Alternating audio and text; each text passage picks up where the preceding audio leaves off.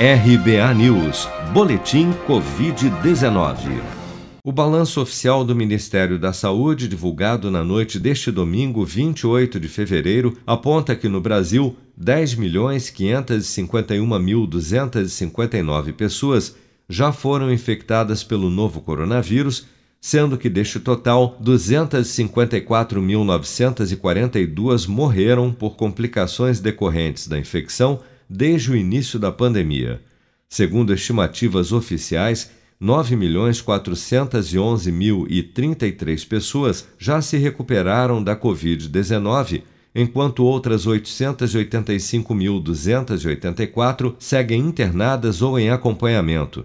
Somente nas últimas 24 horas foram reportados pelas secretarias estaduais de saúde 34.027 novos casos e 721 óbitos pelo novo coronavírus em todo o país. Vale lembrar, no entanto, que estes novos casos e óbitos são os totais registrados até às 16 horas deste domingo, independentemente do dia em que ocorreram. O estado de São Paulo atingiu neste domingo 72% de ocupação dos leitos de UTI, com mais de 7 mil pacientes internados com Covid-19, segundo o boletim diário do governo paulista. O coordenador do Centro de Contingência da Covid-19 em São Paulo, João Gabardo, afirmou na última sexta-feira que, se a região metropolitana da capital chegar a 75% de ocupação dos leitos de UTI, a cidade de São Paulo regredirá para a fase vermelha, quando só poderão funcionar os serviços essenciais Vamos ouvir. Nós continuamos usando as métricas eh, e as medidas são tomadas de acordo com a situação, com o cenário epidemiológico de cada uma das regiões. Muitas regiões de São Paulo já estão no vermelho.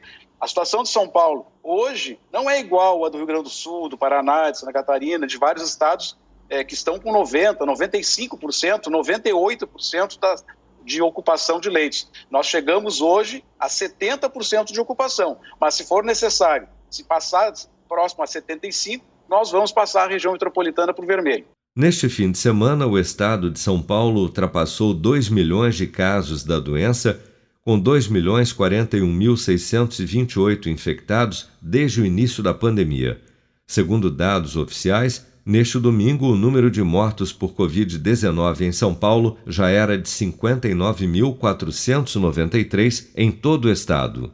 Você está preparado para imprevistos? Em momentos de incerteza como o que estamos passando, contar com uma reserva financeira faz toda a diferença. Se puder, comece aos pouquinhos a fazer uma poupança. Você ganha tranquilidade, segurança e cuida do seu futuro. Procure a agência do Sicredi mais próxima de você e saiba mais. Sicredi, gente que coopera cresce.